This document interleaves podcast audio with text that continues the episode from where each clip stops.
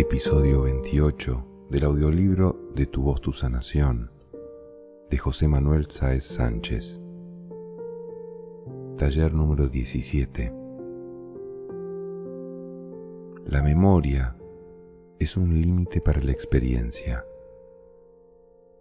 Cuando hemos repetido muchas veces una actividad, tendemos a solapar la experiencia previa sobre la actividad presente y sobre el futuro, con lo que de algún modo condicionamos el resultado de la experiencia presente con respecto a lo que ha ocurrido con anterioridad y anulamos de algún modo que pudiera ocurrir algo diferente. Por ello, es mejor no usar la memoria en este sentido cuando se trata de abrirnos a lo nuevo o diferente estar siempre abiertos a experimentar como lo hacen los niños, como algo completamente nuevo cada vez con enormes posibilidades. Hoy puede pasar algo diferente. No es como las 300 veces anteriores. Se trata de algo totalmente abierto y nuevo, una experiencia única. Cada día todo puede ser diferente. Podemos llegar más allá. Trabajamos con el mundo interior que permanece como oculto y lo ponemos en comunicación con el mundo exterior. Generalmente conceptuamos que lo único a lo que debemos atender y dar respuesta es a la demanda externa, mientras que lo interno puede permanecer oculto y que más bien no se muestre para pasar desapercibido. Vivimos como si lo interno no existiera o de espaldas a ello, a pesar de que sabemos que es nuestra realidad. Lo anecdótico es que lo ocultamos como si se tratase de algo prohibido o inapropiado. Todo ello de forma inconsciente, resultando en una acción autoalienante. Siempre es más favorable negarse que pelearse por supuesto, no todas las personas actuamos del mismo modo. Quizás en algún grado sea como indico. Cuando uno sugiere entrar dentro y mirar, es frecuente que pensemos, es que no hay nada, es que me siento vacío y me entra angustia. He de mantenerme conectado con lo externo que sí existe. En lo externo se me reconoce y se me acepta lo interno me produce inseguridad y cuestionamiento y no veo la forma de sacar nada en claro mirando dentro. Nosotros utilizamos ese mundo interno expresándolo libremente con la voz, sin ningún juicio ni mente, sin memoria, de forma que revitalizamos y tomamos conciencia de lo que es en ese momento, que es con lo que podemos realizar la alquimia ni siquiera la creencia de percibir lo que en ese momento presente es real. En el momento presente no existe nada, solo poder. Esa acción de poner voz a lo que ocurre dentro puede movilizar muchos procesos o recuerdos no expresados y lo que vamos a hacer es darle salida con la voz y la expresión práctica. La voz, usada desde la conexión interna, es un medio muy plástico y maleable, como la arcilla en manos del alfarero. Cuando estamos interiorizados podemos visualizar esa arcilla maleable, dándole forma como sintamos, de forma que nuestro interior se movilice. Disfrutamos de la expresión libre de uno mismo de la misma forma en que actuamos en el grupo y en la mente colectiva. Lo que nos afecta nos activa y esto nos posibilita trabajar precisamente con la causa de las cosas. El trabajo de conectar con el mundo interno y expresarlo tiene un paralelismo en el trabajo con la mente global. Se trataría de realizar pilates emocional con lo que nos afecta globalmente. No hay una gran separación ni se identifica un límite claro entre lo individual y lo social. En muchas ocasiones no sabemos qué es lo que nos afecta, ni de dónde procede, y puede tener mucho que ver con la psicología colectiva. Cuando accedemos a estados internos, también accedemos a planos de mayor trascendencia para poder cambiar las cosas o influir en nuestro entorno. Nos volvemos más operativos, con capacidad de influir en el grupo en general. En esos planos hay una materia dúctil, maleable. Lo que hagamos en esos planos tiene un efecto directo en la conciencia del grupo.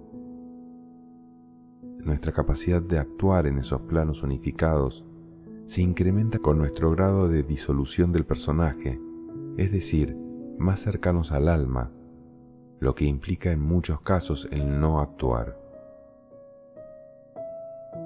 La interrelación entre la conciencia de grupo y nuestro estado psicológico es enorme. En muchas ocasiones nos creemos que lo que nos ocurre o lo que pensamos es algo nuestro y resulta que es de algo externo a nosotros. Realizar este proceso de desprogramación conceptual es muy importante para crear distancia con nuestros estados. Cuando un día nos sentimos de un modo y al siguiente de otro muy diferente, sin causa aparente, puede ser que se deba a cambios en la conciencia colectiva debido a diferentes factores. Es lógico que de algún modo nos sintamos manipulados externamente y que desde luego estemos desprotegidos, aunque sea algo normal que ocurra.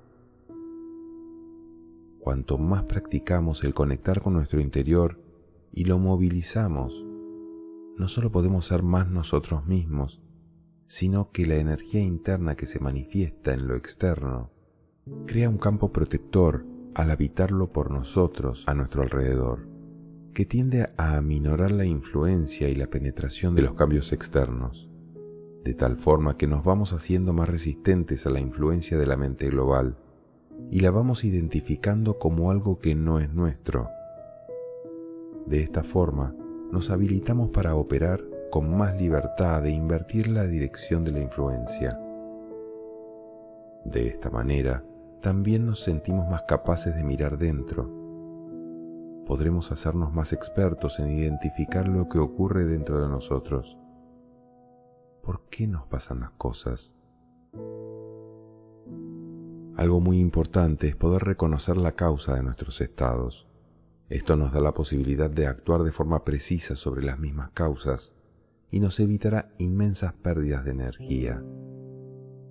Imaginar a lo largo de la vida la cantidad de decisiones que pudimos tomar basados en no saber qué nos pasaba. Como ejemplo más llamativo, los suicidios. Con la práctica, seremos capaces de desconectar de un estado que nos viene como impuesto desde el pasado y conectar con el estado con el que deseamos estar.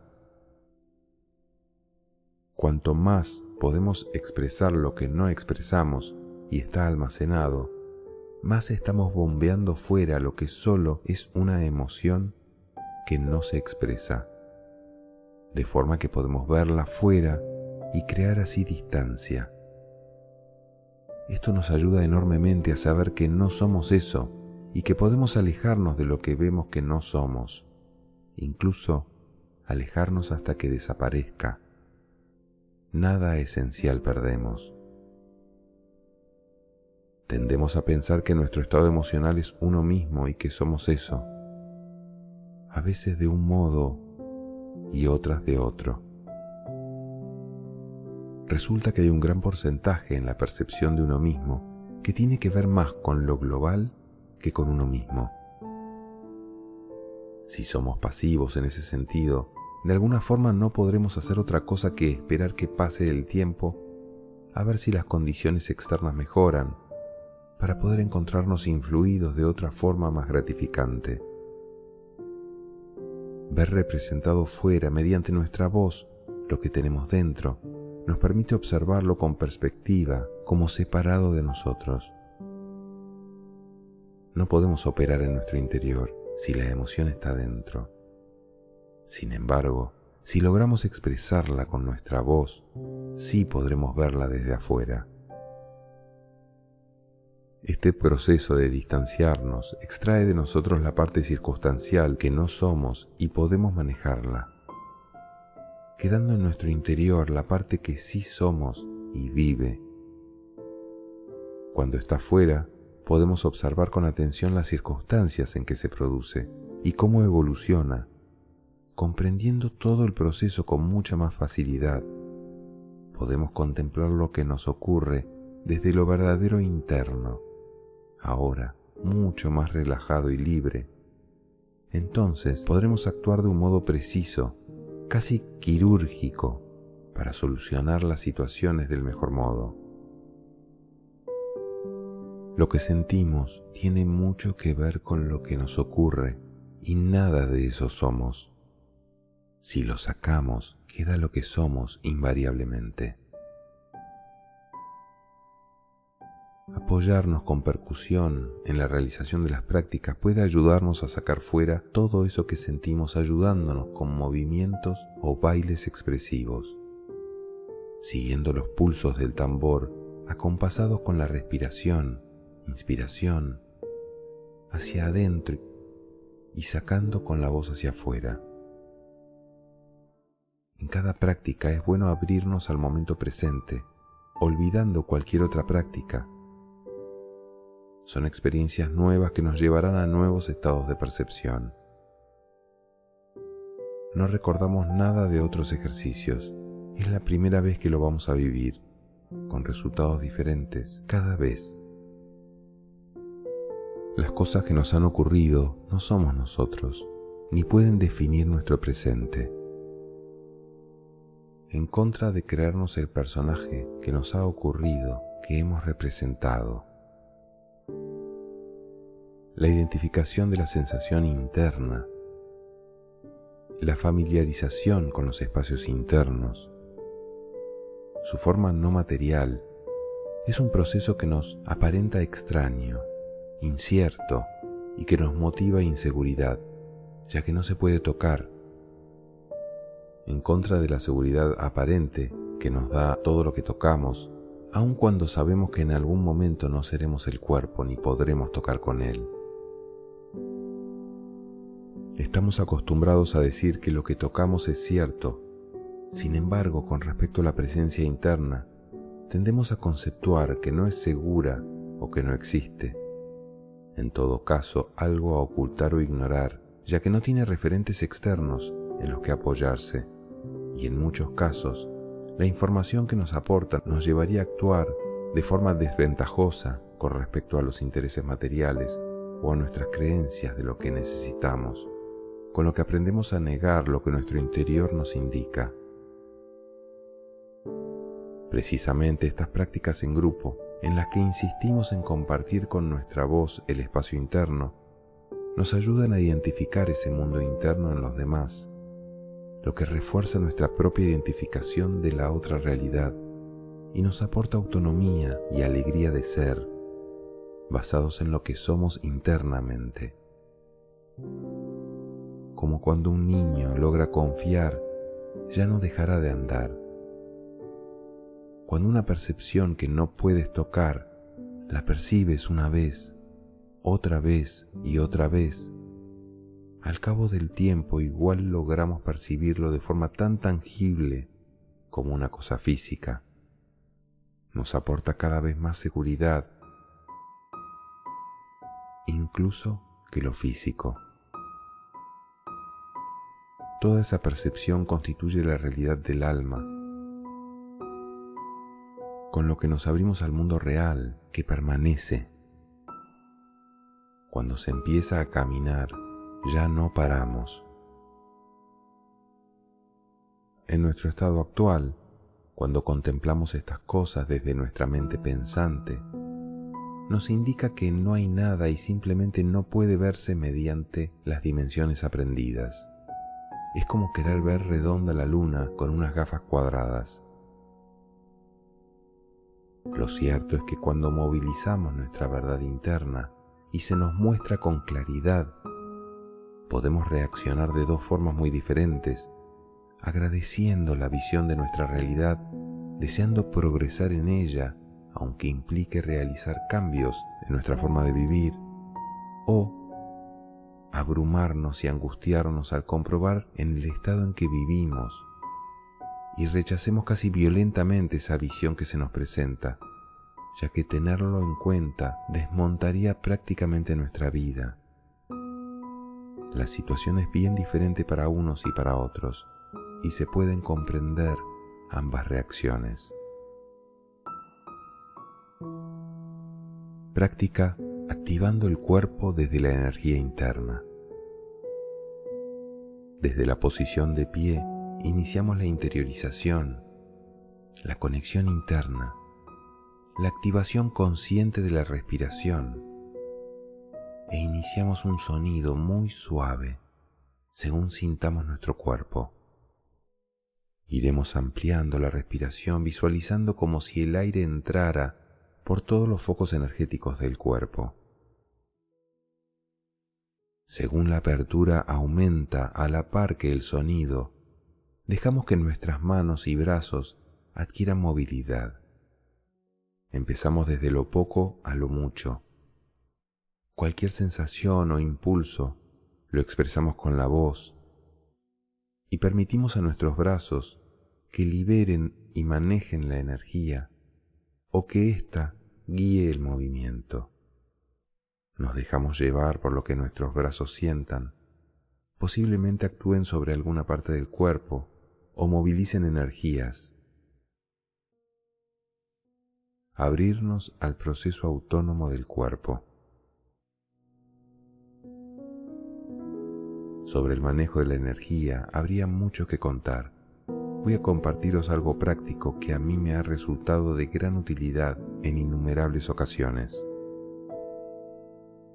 En alguna ocasión quizás se hayan sentido invadidos por otras personas, de forma que se sentían a su merced, casi como si no se pudieran mover y con una extraña sensación de estar aprisionados, resultando una situación intimidadora y muy agotadora para uno. Hay personas que especialmente nos provocan esa situación. ¿Les suena? Pues bien, yo me di cuenta que esas personas que provocaban eso en mí siempre me abordaban por mi lado izquierdo, desde el que me sentía muy vulnerable. Pronto empecé a probar si podía mejorar la situación, si me ponía de frente o incluso me cambiaba de lado. Mi sorpresa fue enorme. Estas personas se sentían incómodas y se marchaban repentinamente. De alguna manera, por la polaridad del cuerpo, si nos entran por el lado izquierdo, estamos indefensos y pueden de alguna forma poseernos o controlarnos. Quizás robarnos energía o soltarnos su energía tóxica Prueben a ver qué les ocurre. Primero, observar si se ubican en el lado izquierdo y después hacer lo posible para ponerse de frente o colocarlo en su lado derecho. Puede que les resulte especialmente difícil cambiar la posición, ya que consciente o inconscientemente la otra persona sabe que no podrá hacer lo que necesita o desea. No voy a entrar en más detalles simplemente observarlo. Tenemos derecho a preservar nuestra energía y nuestro espacio. Esto nos afectará menos en la medida en que seamos más conscientes de nuestra energía y estemos más fuertes y protegidos por nuestra conciencia. Práctica controlando la mente con la respiración. En el estado habitual, al comienzo de las prácticas y centrados en nuestra presencia, ponemos la atención en la respiración como si se tratase de un hilo fino que entra en nuestro interior. Un hilo fino como cuando olemos una rosa, de forma delicada, prolongada y profunda.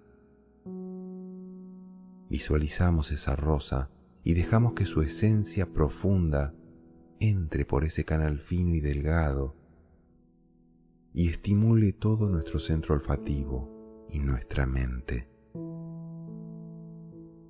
Está demostrado que la mente pensante influye en nuestra respiración.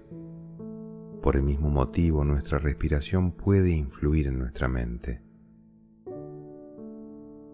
Si alargamos la respiración todo lo que podamos, veremos como nuestro pensamiento se vuelve más lento. Si además ponemos la atención en el olor de la rosa o en otro punto de atención, como el lugar donde percibamos nuestro centro respirando en él, veremos cómo el pensamiento tenderá a desaparecer.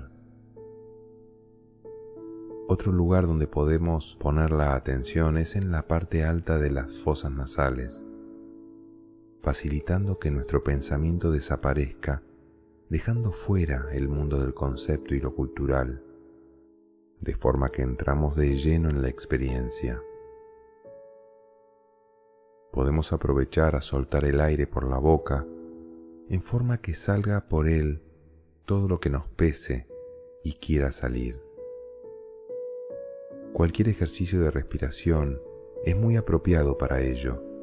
Siempre hay algo que necesitamos soltar, ya que de forma continua surgen en el día a día situaciones que nos generan peso o tensión.